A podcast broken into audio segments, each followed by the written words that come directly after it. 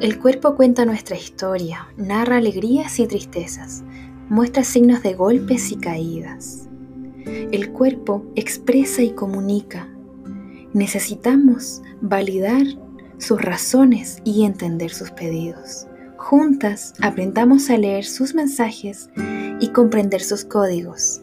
Bienvenidas al podcast de psicología El cuerpo es el camino.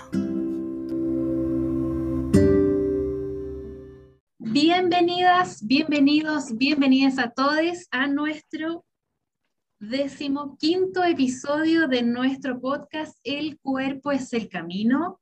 Y hoy es un día especial porque no vamos a estar tan solas con Andrea, vamos a tener una gran invitada. Pero antes que todo, Andrea, preguntarte cómo te sientes hoy. Hoy, saludos a todos aquí los oyentes, feliz de este capítulo en particular, pero que sea un aporte y que más de alguna se sienta quizás eh, retratada y pueda hacer un aporte también a lo que estén viviendo hoy. Así que, más que invitados, manténganse. Sí, manténganse atentos. a la escucha. Sí, bueno, entonces nuestra invitada de hoy, no quiero decir mucho porque creo que esta, su gran presentación, ella experta en su vida, solo ella puede decir quién es y cómo se siente hoy, así que te damos el paso, Constanza, para que nos cuentes quién eres y también cómo te sientes hoy.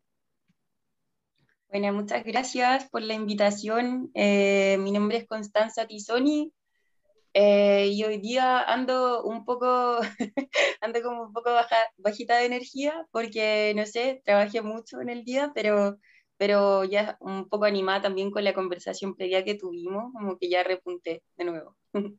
muy contenta y muy entusiasmada de poder conversar esto con ustedes. Dale. Eh, ¿Me presento? Sí, igual quizás anticipar, porque como que no lo dijimos tanto al principio, contarles que, eh, como ustedes saben, hemos trabajado distintos eh, cuadros asociados a los trastornos de conducta alimentaria, siempre apuntando también a que hay más allá del diagnóstico, y hoy día vamos a entrar en este tema en uno en particular, que es como el tema de la bulimia. Y por aquí esta gran invitada nos va a ilustrar con hartas cosas asociadas, así que quédense escuchándonos. Así que primero, Constanza, retomamos. Preséntate, ¿quién eres tú? Súper. Eh, bueno, yo trabajo como antropóloga social, fui en la Universidad de Chile. Eh, ahora me encuentro trabajando en investigación. Eh, trabajo en el Departamento de Antropología de la Católica eh, trabajo tema en conjunto con Marjorie Murray sobre crianza, maternidad, neoliberalismo. Eh, los últimos dos años me estuve dedicando a hacer etnografía, que es como lo que más me gusta hacer desde la antropología. Eh, a propósito de acompañar a mujeres madres en el proceso, desde los últimos meses de su embarazo hasta los primeros años de vida de sus hijas. Eh, y paralelamente también hago clases, eh, he hecho clases en UC sobre monstruosidades, sobre Foucault, sobre anormalidad, que también son temas que me han convocado mucho. Y hace poco empecé con este proyecto que se llama Escrituras Bulímicas. Eh, mi idea es poder escribir un libro con testimonios, es un proyecto de solidaridad testimonial, como sobre todo porque siento que es como una experiencia muy silenciosa, que se lleva muy individualmente. Entonces mi idea era poder también como hacernos sentir a las personas que hemos pasado, que aún pasamos por esto, eh, como que no estamos solas, ¿no? Como en esta experiencia que, que, que, estamos de cierta forma acompañadas por nosotras. Eh, y como decía una de mis entrevistadas, como nunca más solas, guachita, es lamentable que nos unan los mismos puntos de dolor, pero más lamentable tendría que ser vivirlo sola. Y eso un poco se ha convertido como en mi consigna. De hecho, como que lo leí de una pizarra que tengo acá donde la anoté esa frase porque me convoca, me llama mucho. Y bueno, yo empecé este proyecto porque yo tuve bulimia como alrededor de, de 10 años. Eh, empecé a tener como desde los 15 años eh, y luego pasé como por algunas lagunas, como también muchas trayectorias vitales que he conocido. Y profundamente se, se, detonó mucho más como en el tiempo universidad de la exigencia, la presión, eh, sobre todo como en el momento de la tesis. Entonces como que eh, empecé a ir a terapia en ese momento y como que la escritura me, ayudó mucho a salir de eso. Entonces, por eso el proyecto se llama Escrituras Bulímicas, porque siento que, siento como un poco esa misma sensación que sentía, como el alivio que sentía cuando vomitaba, cuando me inducía el vómito. Para mí escribir es eso también, eh, es alivio. Entonces, por eso también es el nombre del proyecto. Como que me gustaría poder también generar eso en otras y otras.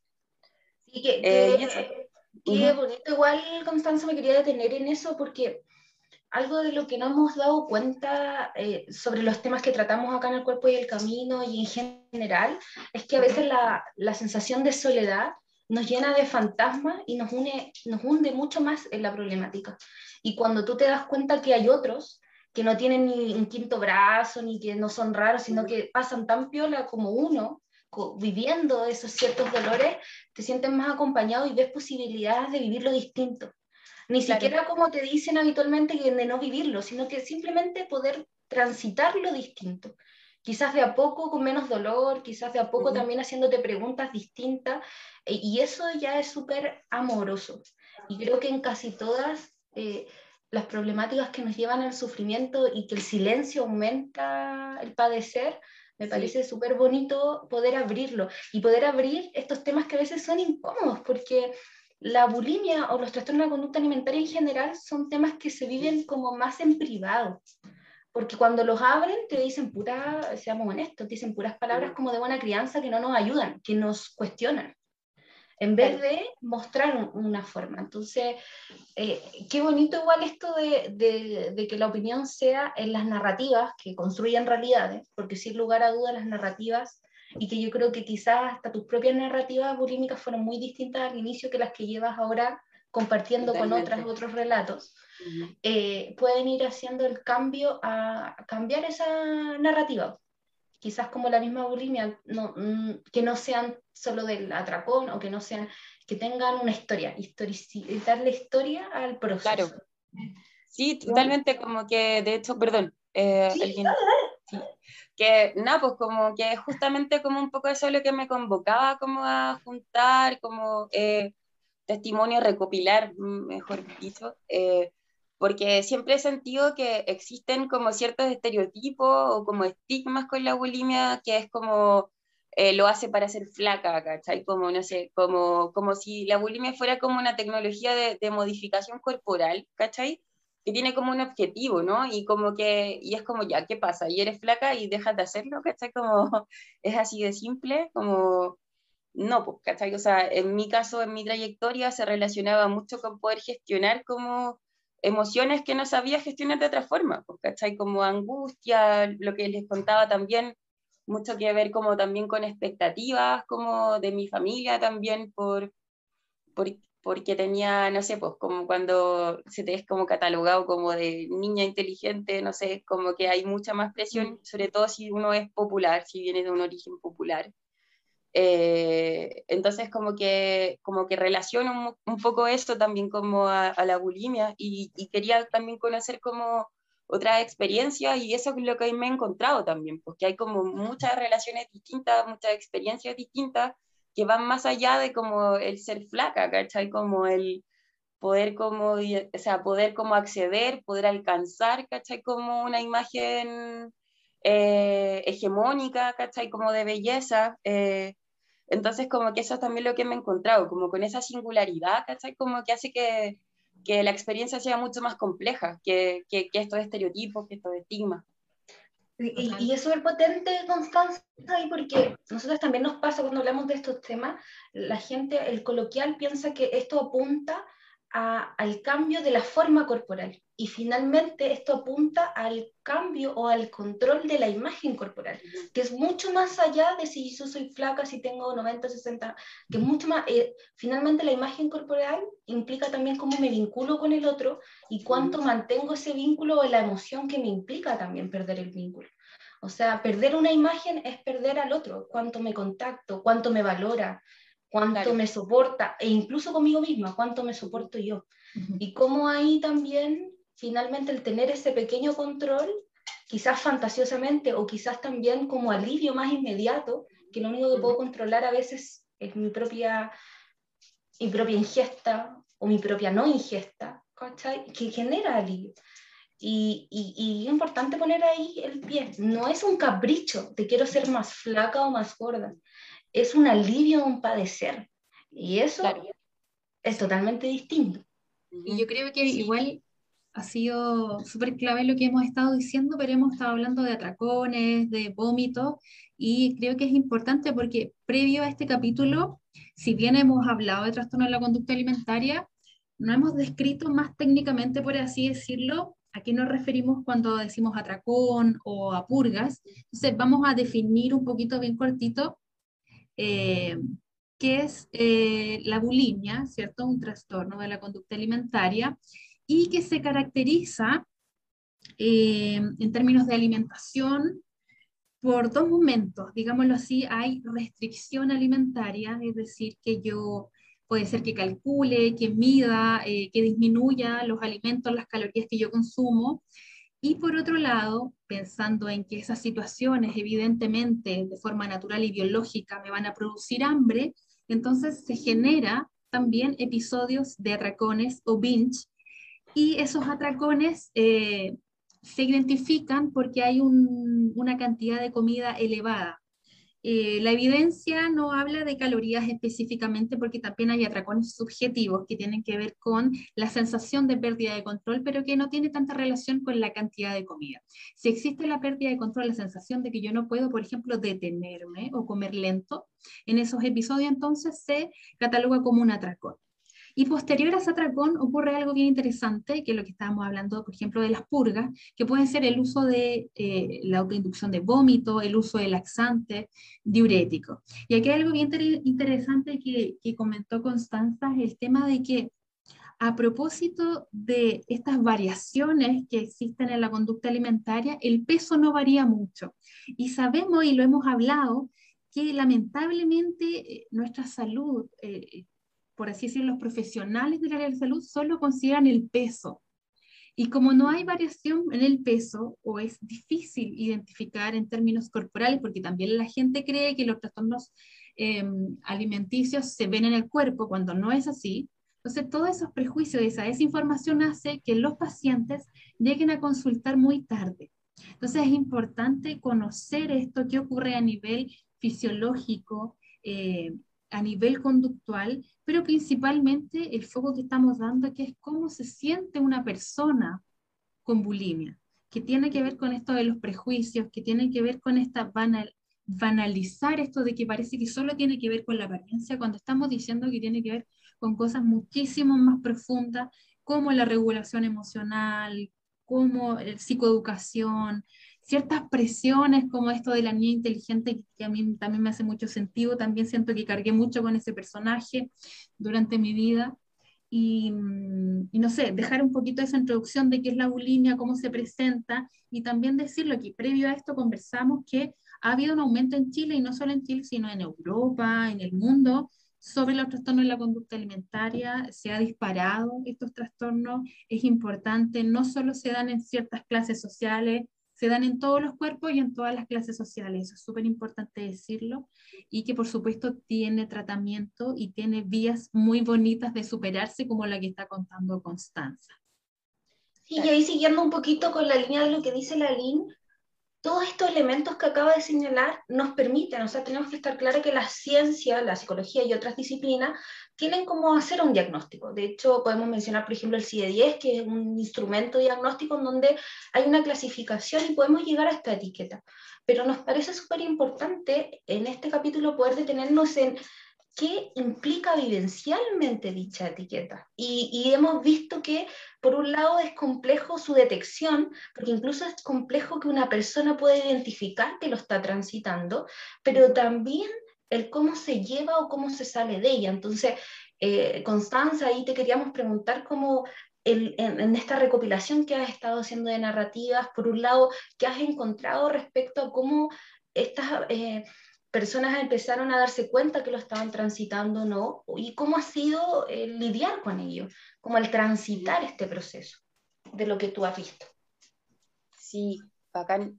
Sabes que sí, pues a propósito de lo que decís, eh, siento que en todas las trayectorias como que he podido conocer hasta el momento, porque todavía me encuentro así como en el proceso de recopilación de, de testimonios, de experiencias, eh, como que claro, pues pasan muchos años hasta que, y hasta que como que uno se identifica un poco como, o identifica que está pasando por esto. A mí me pasaba mucho que de hecho como que también he escrito sobre mi experiencia y me he dado cuenta como en esta escritura que, que yo como que de cierta forma era como una vida paralela, ¿cachai? Como eh, lo que pasaba como después de cerrar como la, la, puerta del baño, ¿cachai? Como que, como que hacía como que no existía, como que era otra, otra vida, ¿cachai? Como, y siento que en ese sentido como que, como que evitaba hacerlo real, ¿cachai? Como no, en, el no hablarlo con otros, ¿cachai? Eh,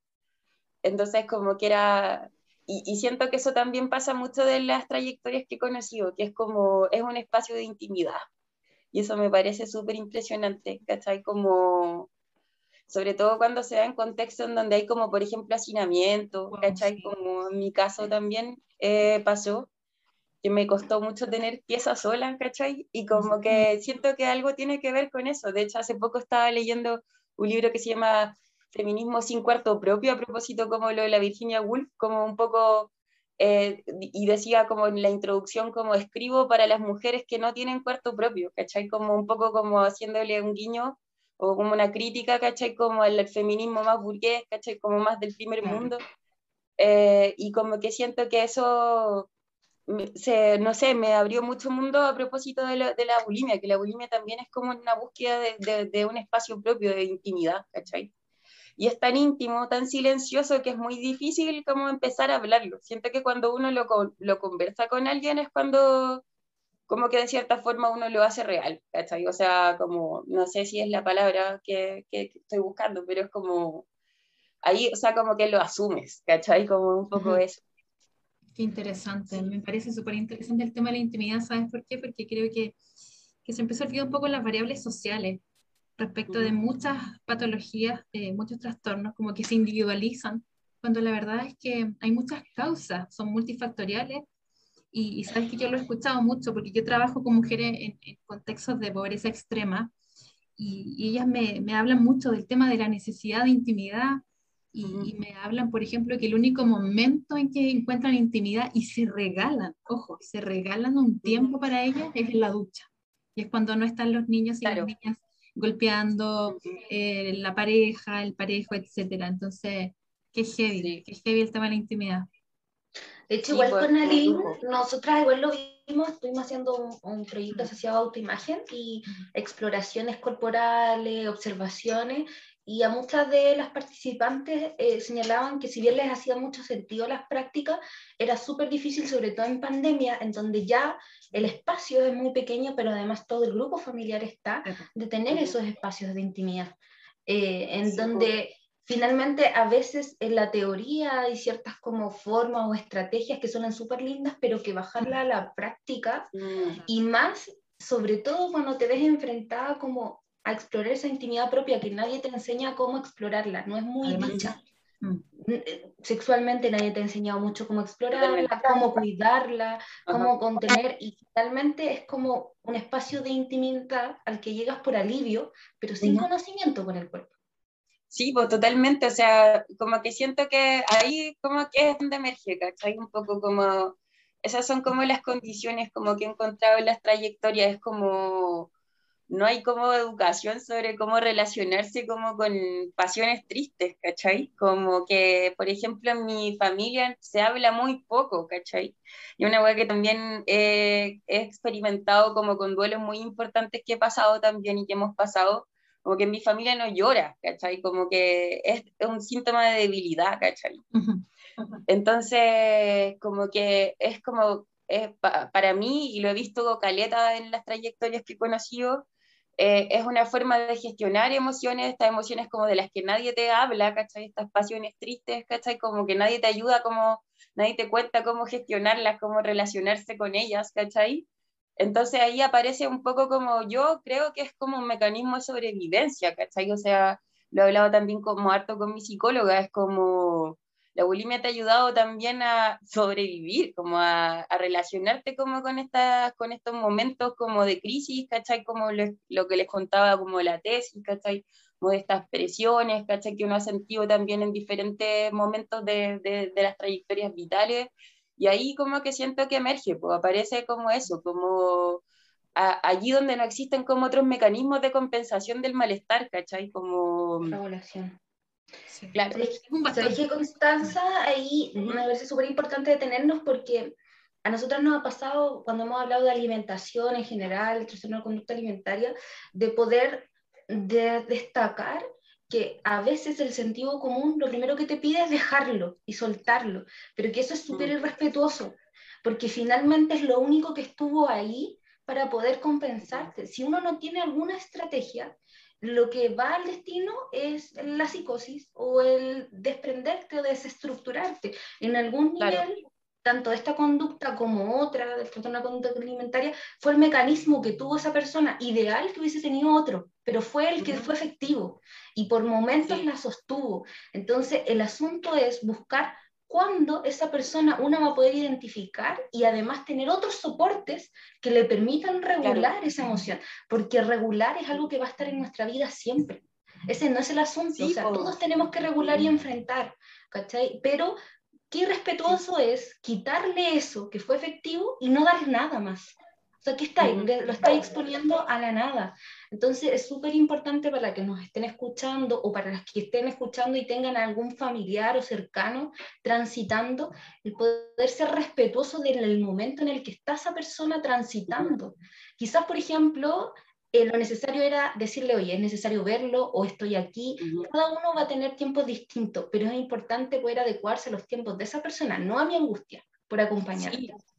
Totalmente, de hecho, como que he hablado con muchas mujeres y bueno, también es que como que hablo un poco en general porque han sido más mujeres, pero también he hablado como con personas que se identifican como, masculinamente, eh, pero son los menos porque me imagino que también debe ser muy difícil desde ahí también como reconocerse en la bulimia. Eh, como que me he encontrado caleta como con eso que decía, ¿no? Como muchas muchas mujeres como que todavía, todavía están transitando, ¿no? Como por la bulimia, todavía eh, buscan ahí también como ese alivio, como esa gestión de, de, estas pasiones tristes y pero siento que es fundamental eso, como reconocer que, que fue un mecanismo o que es todavía que me permite como alivio, como, como quizá en el presente, como sobre todo cuando se viven como temporalidades tan inciertas como, como la pandemia, por ejemplo, pero que, que ya no como el, el, paso como de no culparse por eso, siento que es súper importante en las trayectorias que, que he conocido. Así como como ya, no, no, no, es, no, es, no soy un monstruo, ¿cachai? Como no soy como, o sea, o quizás abrazar esa monstruosidad más que no, no soy un monstruo sino que abrazar esa monstruosidad, reconocerla eh, y identificar que como que te ha permitido sobrevivir, ¿cachai? Que es parte, como que ha sido parte como de, de cómo te ha constituido, yo siento, eh, pero que, que, no sé, pues, una de mis entrevistadas me decía, pero yo soy más que el vómito, ¿cachai? Como que darse cuenta de eso un poco, siento que es súper fundamental, ¿cachai? Como para poder, no sé si salir, ¿cachai? Pero como buscar como relacionarse de formas como más sanas, como con, como con, con esa experiencia, ¿cachai? Como, sí. Y, y, ahí es súper importante, una, lo que tú marcas, y de hecho nosotras tenemos varias publicaciones asociadas a eso, como de no soy esto, no soy bulímica, estoy transitando por. Y una, el no soy, y además merezco otra cosa sea, no sé cuánto tiempo voy a demorar, pero que también hay otra posibilidad u otra forma de vida, la cual también merezco. Entonces, y ahí nosotros por eso siempre ocupamos también la palabra compasivo y a veces tenemos detractores ahí con alguien respecto a esa palabra porque nos dicen eso es como conformarse y no, en realidad lo compasivo es reconocerse, decir, estoy en esto, esto soy, pero puedo modificarlo y tengo que esforzarme también por modificarlo, pero a mis tiempos, no desgarrándome en eso. Porque a veces esta autoexigencia y exigencia social también, o sea, ¿cuántas personas no ha pasado como mamá o papá o amigos desinformados? Ya, pero esta cuestión se te va a pasar.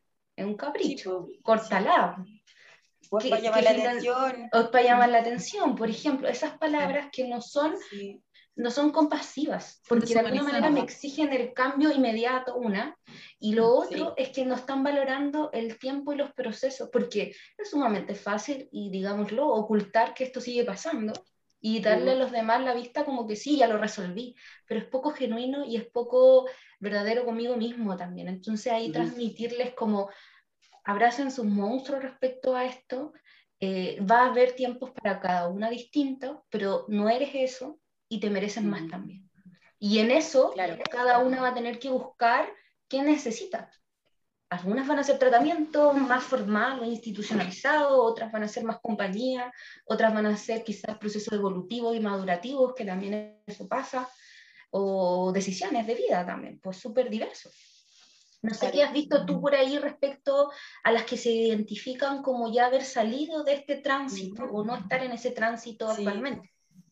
Lo que me ha parecido, Caleta, como a propósito de lo que estamos hablando, es que eh, por ejemplo, una, una, entrevistada me decía, eh, o sea, una participante de este proyecto, eh, me decía, yo no quiero ser flaca, yo quiero ser querible, ¿cachai? Como que, como que era, esa, ese era como más o menos como, como su rollo, ¿cachai? Como con la bulimia, como que sentía que, que, que no se sentía querida como por sí misma, como por otros, ¿cachai? Como que buscaba un poco, o sea, gestionar como esa angustia mediante la bulimia y, y, me ha parecido harto. Y me aparece, por ejemplo, a propósito también de comentarios de familiares, ¿cachai? Como por ejemplo, no sé, pues como esta persona tenía como, no sé, como, como, e, como ella misma lo decía, eh, así como entrecomillando, como más grasita que sus compañeras, ¿cachai? Mm. Y tenía como ocho años, no sé, me dijo que estaba como en la cocina un día y una tía le dijo como, eh, que tenía que, que, medirse, ¿caché? Como en como su alimentación, porque, eh, y la cito textual, es como, nosotros te vamos a querer como seas, pero el día de mañana, cuando seas gorda y nadie te quiera, como que ahí lo vas a levantar tú. Ahí. Entonces ella me decía que cada vez que terminaba con alguien, como que alguna relación sexoafectiva se veía frustrada, ella pensaba que lo primero que pensaba, así como inmediatamente, eh, era como me dejó porque soy gorda, ¿cachai? Y cuando yo escuché eso también, como que me di cuenta que yo tenía exactamente como la misma certeza, ¿cachai? Que era como inconsciente, casi como inmediata, como que aparece esa certeza de que como que lo gordo no es querible, ¿cachai? Como que lo flaco es lo querible, lo delgado, ¿cachai? Y por ejemplo, a propósito de tu pregunta, ya llegando a, un poco responder la pregunta, hace poco hablé con, con, un, con un participante que me decía que de cierta forma se había dado cuenta que, que él lo habían querido gordo y flaco, ¿cachai? Que como que al final como darse cuenta de eso, como que lo ayudó a salir, ¿cachai? Como, como que me han querido y no ha sido por ser gordo o ser flaco, ¿cachai? Como que, y como que me dijo, de hecho, él tenía 40 años eh, y me dijo como, la, como que en verdad una vez lo patearon y, como que ya se había dado cuenta que en verdad lo habían pateado por tóxico, ¿cachai? Como, no es porque era gordo, era tóxico, ¿cachai? Como que, porque cuando, o sea, también estuve flaco y estuve gordo y no sé, pues, ¿cachai? Como que he tenido diferentes relaciones sexoafectivas y, y de cierta forma esa certeza se ha caído, ¿cachai? Y por lo mismo mm. como que él no había pasado por ninguna terapia, pero como que en esa construcción de ese conocimiento, como de, de su experiencia, como que fue, fue transitando como por otros mecanismos también para gestionar como su angustia y, y, gestionar también como esto de no sentirse querido, ¿cachai? Es como ver que en efecto como que sí ha sido querido, ¿cachai? Que no, eso no tiene que ver como con cómo se ve o, o cómo él cree que se ve también. Y como que eso me ha parecido también harto, como un poco como derrocar esas certezas, ¿cachai? Como las que uno tiene como asociadas como a la bulimia, ¿cachai? Como esos juicios, ¿cachai? Como ese dictador interno, ¿cachai? Como, como con el, por ejemplo, con el que uno se ve al espejo, ¿cachai? Esa es una de las preguntas de la entrevista también, que es como cómo es tu relación con el espejo, cómo ha sido tu relación con el espejo, porque para mí ha sido muy significativo eso de mirarse como con un ojo de dictador, ¿cachai? Entonces siento que en esa, en, en, esa compasión, como dicen ustedes, ¿cachai? Como buscar como compasión, como más allá de ese dictador interno, siento que está un poquito como la clave de poder como relacionarse de mejor manera, ¿cachai? Como de regularse, ¿cachai? Como de formas más compasivas con uno mismo, ¿cachai? Como que eso me ha parecido harto encuentro. Que... de hecho, hoy día en una publicación hablamos de, de eso, de, del fascista interno, eh, que es súper heavy, sobre todo en las mujeres. Hablamos del descanso en relación a eso, ¿no? De la autoexplotación y, y que si no cumplimos con ciertas características, entonces no somos nada. Y lo hemos hablado otras veces también, como de la, la objetivación de nuestro cuerpo, como que es un objeto y que simplemente lo, lo observamos desde el exterior y, y, la evaluación ocurre desde ahí. Entonces, qué, qué genial lo que tú me contáis de, de, este participante que él comprendió de esa creencia que casi como que es subconsciente en todo y en la familia y en toda la familia, eh, de, de, los comentarios que hay y de lo que pensamos respecto de los cuerpos gordos o los cuerpos grandes. Entonces, qué potente poder derribar esas creencias, derribar que no es así, que, que se nos ha enseñado, pero que en realidad si tú te vas a la realidad respecto de lo que es importante cuando nos vinculamos no es el cuerpo precisamente, como su forma, como apariencia, sino lo que nos permite sentir, estar en la vida y que conectamos con las personas por mucho más que el cuerpo.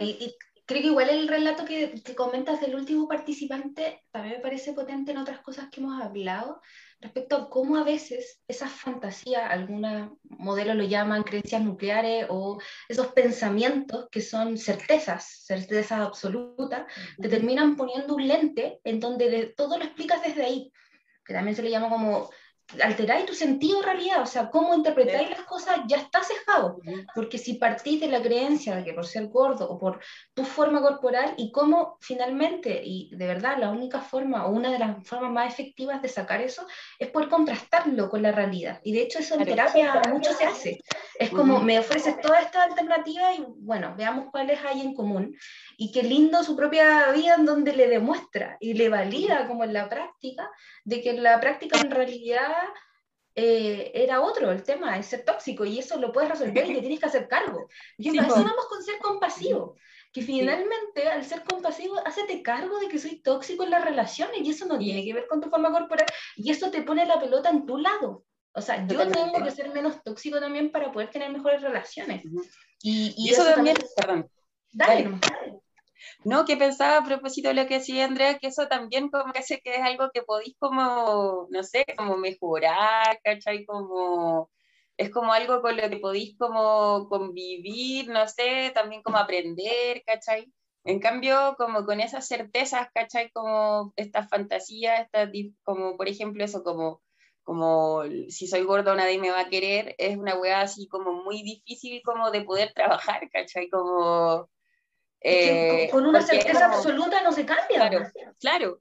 Y es también porque, sobre todo también si pensáis que como que como que esta imagen ideal es la querible, ¿cachai? Como que nunca se puede alcanzar, ¿no? Como esa expectativa como de, o sea, como de, de, esa imagen ideal, pues imposible, ¿cachai? Es como imposible, entonces al final como que siento que al final esa es como la astucia de esa de esas certezas como que te enganchan con algo como que siempre vaya a tener que estar haciendo algo para poder alcanzarlo y siempre se te va a ir de las manos, ¿cachai? Exacto. Entonces como que, claro, como identificar que no es así, ¿cachai? Como poder como destruir esa certeza, es como que siento que es un paso súper importante para poder como pensar de formas más compasivas, como, como señalan ustedes.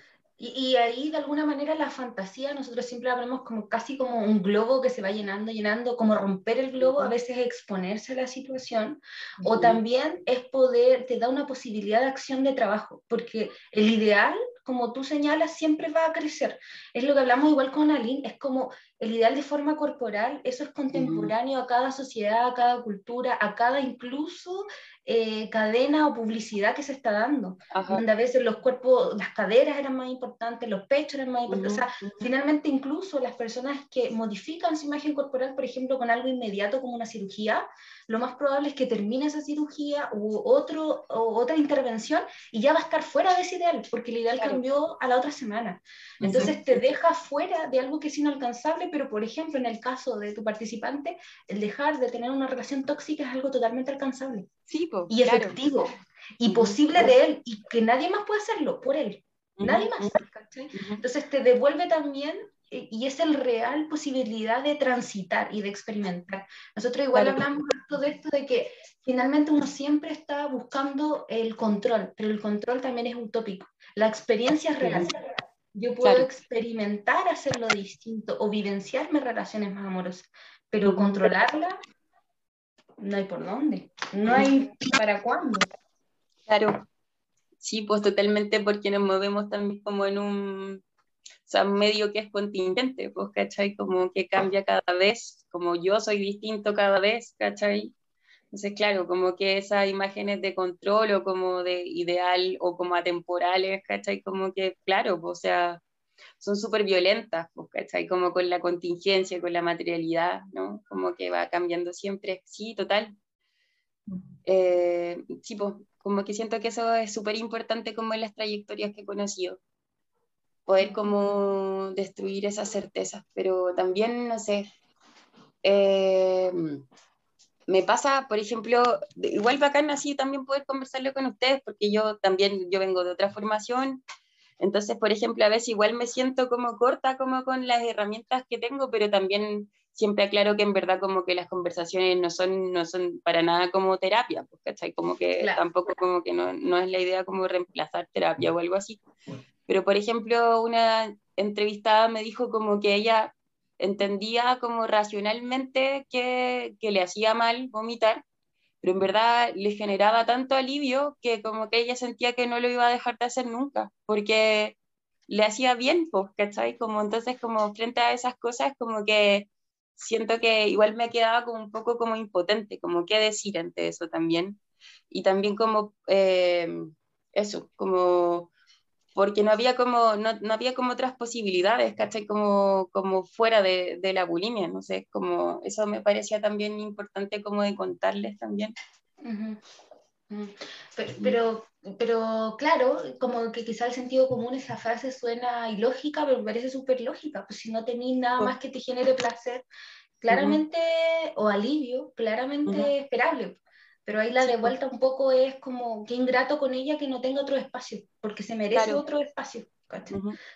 y el problema no es cuando, la, cuando va a dejar la bulimia, porque en, sino que cuándo va a poder tener otro espacio y cómo podemos hacer generar y articular para tenerlos. Y la bulimia lo más probable es que ahí descienda de a poco o solo o, o vaya cumpliendo su ciclo, porque así como tú dices, eh, tiene una funcionalidad. Casi todos los síntomas porque finalmente la bulimia tiene diversos síntomas, en general casi todos los síntomas en salud mental tienen una funcionalidad, no son un capricho, vienen a suplir algo. Y por tanto eso también da una oportunidad y lo ideal es poder, más que decir que desaparezca el síntoma, es poder encontrar qué función está supliendo y que eso pueda ser cubierto por, por otro espacio de su. Sí, totalmente, o sea, como que yo lo identifiqué en mi trayectoria como les contaba como a través de la escritura, o sea, como que me acuerdo que de los primeros ejercicios que hice como con una terapeuta era como, porque sabía como lo importante que había sido la escritura para mí como a lo largo de la vida, es como cuando sientas que, que queréis vomitar como que escribe, ¿cachai? Como... Y me dijo como escribe lo que sea, ¿cachai? Así como si queréis escribir garabato, escribe garabato, ¿cachai? Como, como no tiene por qué tener como un hilo lógico, ¿cachai? Eh, y como que empecé a hacer eso, tenía cuadernos como llenos de, de, palabras, ¿cachai? Como a veces inconexas, como de corrientes, ¿cachai? Y eso también como que me gusta como el nombre de escrituras bulímicas porque siento que, que, que es como esa escritura monstruosa, muy lógica, ¿cachai? Como media, mm, mm, por ejemplo, me acuerdo como de las palabras y las cosas, eh, me acuerdo que el Foucault dice que, que la enumeración es como un bestiario, pues, ¿cachai? Porque no subsume como a... Eh, los bestiarios son como acumulación de bestias, ¿cachai? No es como el monstruo y como que eso hace como que como que singularidades se subsuman a una categoría homogénea, ¿cachai? Sino que es como numeración como, y cada vez diferente, ¿cachai? Y como que siento que cuando escribo así también como que siento que, que es como ese mismo alivio que, que, me provocaba también como inducirme el vómito, ¿cachai? Eh, y sí, pues, y, y, también así como para mí es la escritura, eh, para otras personas, ¿cachai? Como que serán otros mecanismos, pues, y eso es como lo, lo, ideal, ¿no? O sea, como para mí, como poder, como, eso me convoca mucho, porque siento que, que cuando hablo como, con las participantes, con las participantes, como que veo eso, pues como que nos faltó, nos faltó como mucho no, no, sé si es falta, pero como que otras formas, ¿caché? Como de relacionarse con las emociones, como les decía, eh, poder conversar, ¿cachai? Por ejemplo, me ha tocado como harto como de personas como infancia en los 90, ¿cachai? Como papás como con mucha pega, explotados, ¿cachai? Como que llegaban súper tarde a la casa, una cita la tengo así como acá en la, como en la cabeza, como marcada con fuego, que era como mi mamá explotada, ¿cachai? Como llega a la casa y obvio que no tiene tiempo para pensar si su hija se sentía querida o no, pues, ¿cachai? Entonces como que siento que, y esta hueá me ha volado la cabeza un poco, porque como yo trabajo cuidado, por ejemplo, a propósito de la investigación, siento como que ahí hay como una voluntad también de cuidar de otros, ¿cachai? Como ya, no voy a molestar a mi mamá con que no me siento querida, porque ella ya tiene suficientes problemas, ¿cachai? Entonces voy a gestionar las emociones, voy a buscar alivio, ¿cachai? Como haciéndome daño, ¿cachai? O como, por ejemplo, cortándome, ¿cachai? Como encuentro que como que las autolesiones tienen harto que ver con la bulimia, o sea, yo lo siento como desde la experiencia y desde lo que he leído, como y lo que he como conocido como con estas trayectorias. Eh, eh, em, pero hay harto así como de esa voluntad, pues, ¿cachai? Por ejemplo, estaba leyendo una investigación el otro día de, de la Ana Vergara con Sepúlveda, me parece, que está en psicoperspectiva, que es como sobre como, como siempre hemos pensado el cuidado como de, como de, la simetría, como donde los niños son pasivos y como que reciben el cuidado, pero también como que, la, como que los autores postulaban que los niños también cuidan, pues, ¿cachai? Cuidan a sus padres. ¿Y cómo? ¿cachai? No solo también como con huevas como que son efectivamente como que uno puede identificar como cuidado, sino que, por ejemplo, un niño decía, mi papá llega cansado de la casa, yo lo veo que está más enojado, entonces trato de portarme mejor, ¿cachai? Como, y siento que, que la bulimia me ha aparecido ahí también, ¿cachai? Como, mm, ¿para qué voy a molestar? ¿cachai? Como, ¿para qué voy a molestar a mis papás que ya tienen suficientes problemas? Y, por ejemplo, hartos niños que se quedaban solos, ¿cachai? Como en la casa, después del colegio, ¿cachai? Como como ese tiempo también como de soledad en la casa, era como un momento de poder vomitar, ¿cachai? Como, como que siento que al final esta bulimia que estoy conociendo también es una bulimia neoliberal, ¿cachai? O sea, eh, no en el sentido como, o sea, en el sentido de que como que este es el contexto, ¿cachai? Como de producción de esta bulimia. Quizás en otras partes, en otros momentos pudo ser más ritual, ¿cachai? Como el nacimiento así como del hambre de buey, que es como el nombre, como la etimología de, de la bulimia pero en este contexto es como una gestión de sí, ¿cachai? Como ahí donde no hay como otros mecanismos, ¿cachai? Ahí donde como que hay papás explotados, ¿cachai? Como donde no hay como vínculos, donde no hay conversación, o sea, como no hay tiempo para poder como desarrollar estos vínculos, ¿cachai? Como no es que no hayan. Eh, y eso, pues como que, sí, no sé si como que me fui en otra, pero como que... No, que... sí por el contrario, Constanza, me, me, van varias ideas y siento que y volvemos, estamos finalizando, pero volvemos al inicio de la conversación, que tiene que ver con que esto está asociado al vínculo y que pasa en la soledad, en la privacidad y en donde finalmente me gestiono solo y no tengo un otro que me permita metabolizar lo que estoy sintiendo y por tanto termina en mi eh, sin lugar a duda, como tú mencionabas, hay comorbilidad, que es como transitarlo con autolesiones, pero que también son finalmente en donde estoy experimentando, en donde no hay pensamiento, hay dolor. En donde el pensamiento no es suficiente para, para gestionar el sí, el sí mismo, hay dolor, porque ahí me grafico en el presente también, pero que finalmente es todo en mí, cuando se supone que en mi etapa temprana yo debería tener un otro que me permita reconocerme a, mí. Y de hecho me, me, recuerda, hay un, hay un psicólogo también que, que en Chile ha generado un, modelo de, de, intervención sobre el apego, quiero mencionarlo porque creo que tiene harto sentido, que se llama Amar, y él en, su, en sus charlas y todo lo que habla harto es cómo se ha podido evaluar que finalmente, bueno, Chile tiene salud mental súper nociva y sobre todo en la primera infancia, es una cuestión súper terrible, un espacio que minimizamos tanto, pero que a donde además se ha documentado que finalmente los niños que metabolizan o eh, dialogan sus emociones en el exterior con berrinches, con pataletas, pero fuera, tienen mejores índices de salud mental en el futuro que los que son menos problemáticos y todo lo regulan en ellos, porque finalmente un niño pequeño no tiene el mismo material mental, ni emocional, ni narrativo, ni simbólico para poder darle lugar. O sea que si lo está metabolizando solo, lo está metiendo dentro de un armario vacío, en donde no hay cajones. No hay cómo clasificar, enumerar, sacar, votar, limpiar, cuando deberíamos ser nosotros los adultos los que ayudemos a hacer ese proceso. Y que de hecho, yo siempre con mis, eh, con las mamás también, que he trabajado harto con mamás, las hago que miren incluso el transitar de sus casas. Cuando los niños fueron chicos, los niños tenían, habitaban toda la casa. O sea, encontré juguetes en todas partes, rayas en todas partes. Entre van creciendo, van a su pieza, van a las paredes y después van incluso a su computador. Y no existe nada más, el mundo digital te vas psíquicamente, tú funcionalmente vas metiendo, introyectando muchas herramientas. La idea es que en la adultez ya tengáis todas esas categorías y vagones puestos por los otros. Pero finalmente, si como tú dices, tenemos a niños pequeños solos, en donde nadie ha clasificado y la única clasificación en mi mente es no molestar. O sea, cuando sea adulto, ¿cuál es la categoría que yo evoco? Volvemos de nuevo a, a las ideas nucleares, no debo molestar. O sea, a mi pareja la estoy molestando, a mi amigo la estoy molestando, y entre menos suene, entre menos eh, tiempo boque, entre menos problemas de, soy mejor. Y como con Aline decimos mucho, entre más chiquitita me haga, entre menos lugar ocupe, menos moleste, se supone que soy más querible.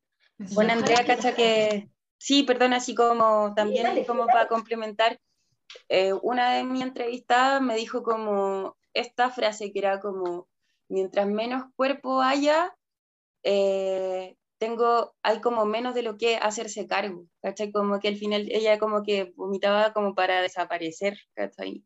Sí. Como esa voluntad de desaparecer también, como que yo le encontraba harto ahí también, como de dejar de existir un poco, como, como desaparecer completamente, como irse por la boca, ¿cachai? Como sí, y como a propósito de eso que decía como del adulto que como que crece con esto de no molestar nada, pues como que me da un poco de risa porque como que con mi amigo siempre es como, deja de pedir perdón, ¿cachai? Como que algo que también me ha quedado caleta y es como, lo siento, ¿cachai? Como, perdón por pedir perdón, ¿cachai? Porque claro, como te configuraste como en función también de eso, de no molestar, de, de ser como lo más chiquitito posible, como decía.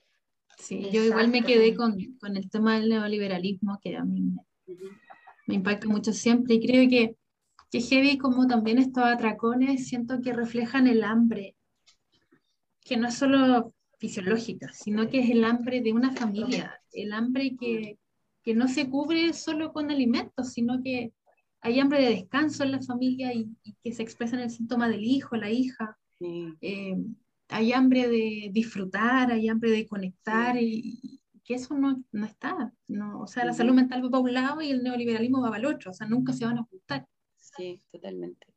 Y, y finalmente igual eh, da una, a ver, mucha gente, y eso también a los oyentes, hay mucha gente que a lo mejor tiene las mismas problemáticas vinculares o emocionales que alguien que tiene bulimia, pero puede detonar en otros síntomas, y eso también puede depender de tu estructura y de, y de, cómo tú compensas. Ahí tenemos las adicciones, ahí tenemos muchas otras formas, pero la particularidad, y yo creo que es importante detenerse en, en la bulimia, es que transita el alimento, y el alimento no es fortuito en nuestra vida, o sea, tiene que estar siempre, y también es nuestro primer encuentro con el mundo. La succión, eh, la nutrición y muchas experiencias de cuidado. Entonces, es súper controversial también ver cómo algo que fue tan cuidadoso puede ser tan dañino. Y tiene esta dualidad. Eh, bien que puede llegar a ser perversa en algunos momentos, porque, por ejemplo, a un adicto tú le puedes pedir, por ejemplo, que consume, no sé, alguna drogadura, eh, la sociedad va a permitir que a lo mm. mejor no esté nunca más en su vida, pero para un bulímico el alimento va a estar siempre, es una relación que no puede cortar. Es no, una terrible esa Y ahí los que hay también, disculpa Andrea, el tema de que, bueno, que también el tema de por qué cuesta tanto salir de los trastornos de la conducta alimentaria, eh, porque también la falta de nutrientes o una buena nutrición también afecta el cerebro. Por consecuente, también las decisiones que se van a tomar probablemente van a ser mucho más deficientes. O sea, hay un cerebro que probablemente está desnutrido, malnutrido. Entonces, de ahí la importancia también de la complementariedad en los tratamientos de estos trastornos que son en la línea emocional y que son en la línea psicológica, porque también hay una mente que está enferma, un cerebro, ¿no? Se diferencia mente y cerebro. Entonces, qué importante eso, haciendo la comparación un poco con, con, la droga, que también el cerebro está intoxicado y no puede pensar las conductas aberrantes son a propósito de eso también. Entonces, no, mm. metemos que el estrés y le metemos que la pena también libera neurotransmisores y está todo ahí jugando juntos. Mm. Chicas, yo creo que podemos seguir por horas. Oyentes, estamos muy contentas en este proceso, ya llevamos harto rato. y en esa línea, para, para, ya poder ir cerrando, eh, Constanza, siempre a nuestros invitados les pedimos que puedan dejar un último mensaje, un comentario a alguien que esté transitando por esto, desde tu experiencia personal, profesional, si pudieras darle una idea fuerte o un mensaje eh, para poder cerrar y con eso nos despedimos. Ya, pues, bacán. Eh, creo que quiero citar a una entrevistada como para, para terminar. Eh, como que ella me decía em, que le había gustado mucho que, que, en algún momento, como ella siendo niña, eh, voy a citarla, me pasa que de repente miro para atrás y pienso en lo útil que hubiera sido que alguien se acercara, ni siquiera sabiendo que yo tenía bulimia, pero que me dijera, ¿sabes qué? A veces la gente cuando no sabe cómo lidiar con lo que le pasa se hace daño y eso no te convierte en un monstruo. ¿Cómo hubiera cambiado las cosas si hubiese existido esa instancia? Pero ahora me doy cuenta que nunca más solas, Guachit. Como te había dicho antes, es lamentable que no unan los mismos puntos de dolor, pero más lamentable tendría que ser vivirlo solas y como que siento que es un poco eso lo que busco, como que fue lo que mi entrevista me dijo como esta participante. Em, como que hay otras formas, ¿cachai? Que, eso no, no, te hace así, o sea, a mí me gusta igual la palabra monstruo, porque creo que también nos hace como abrazarnos también de, de otras cosas, ¿cachai? Como que dejamos de lado, que reprimimos, ¿cachai? Como, o que no mostramos a otros. Eh, pero, pero también eso, pues como que a veces cuando no sabéis cómo lidiar te hacéis daño y como y que a veces y que, y que, y que pasa, ¿cachai? Como que y que fue un mecanismo que te permitió sobrevivir, ¿cachai? Como sobrepasar obstáculos, ¿cachai? Dificultades, pero como hablamos, hay otras formas, eh, otras formas quizás como eh, más compasivas, como hemos dicho harto, y, y eso, pues que, que si alguien está pasando por esta experiencia, como que sepa que no está sola, como dice mi participante, como que habemos varias que hemos estado transitando por, por la bulimia, que, que, estamos tratando de buscar otras formas como más sanas, más compasivas, como de poder como gestionar el dolor. El dolor como que igual yo siento que nunca va a desaparecer, ¿no? Pero, pero hay otras formas como más compasivas de relacionarse con el dolor y con los obstáculos. Eso. Qué lindo. Muchas, gracias, Constanza. Sí. Siento que nos abre la puerta de decir que hay posibilidades. Y quizás la persona que nos está escuchando en este momento no ha encontrado otras posibilidades, pero así como la Constanza encontró en la escritura, lo puede encontrar en otras prácticas. Y, que esas posibilidades existan, que, que sean compasivos, que, que, la idea es no sumar más sufrimiento al que ya existe, sino ocupar antídotos, que los antídotos existen y que y que cada uno a su ritmo, que por supuesto no estamos solos ni solas y que compartimos humanidad. Sin saberlo, imagínate, nos encontramos con innumerables relatos súper potentes, sensibles, que probablemente compartimos muchos quienes están escuchando y nosotras también. Así que de verdad que ha sido súper enriquecedor esta entrevista, eh, podcast. Eh, gracias, Constanza, por tu humanidad, por, por tu sensibilidad eh, y por este increíble proyecto. ¿Tú tienes una cuenta, Constanza, así como en Facebook, Instagram, que, que tú la puedas dar para que nuestras oyentes oyentes quizás la sigan y, se enamoren de esto un poquito? Súper eh, bacán. La cuenta de Instagram es escrituras.bulímicas. Yo ahí estoy como compartiendo textos que he leído, como también cosas como, por ejemplo, de la Pizarnik, que también me he encontrado con que ella también había transitado por la bulimia. Eh, como textos también como que he escrito yo y voy a estar también compartiendo los testimonios que han sido consentidos para poder ser circulados y visibilizados. Eh, entonces ahí, desde ahí como que también si alguien quiere contactarse conmigo para comentar cómo compartir su experiencia, también me puede hablar por ese chat de Instagram y muchas gracias por la invitación, me encantó hablar con ustedes. Super. Seguimos haciendo comunidad, tribu y ojalá que para alguien que esté padeciendo lo pueda escuchar y le haya servido. Un gusto, Constanza, y damos por finalizado nuestro podcast de hoy. Gracias, por darle un espacio, un espacio a la bulimia, por darle un espacio a los relatos y por esta subversión al dolor. Gracias, Constanza. Un abrazo cariñoso a todos y a todos. Chao, chao. Chao, chao.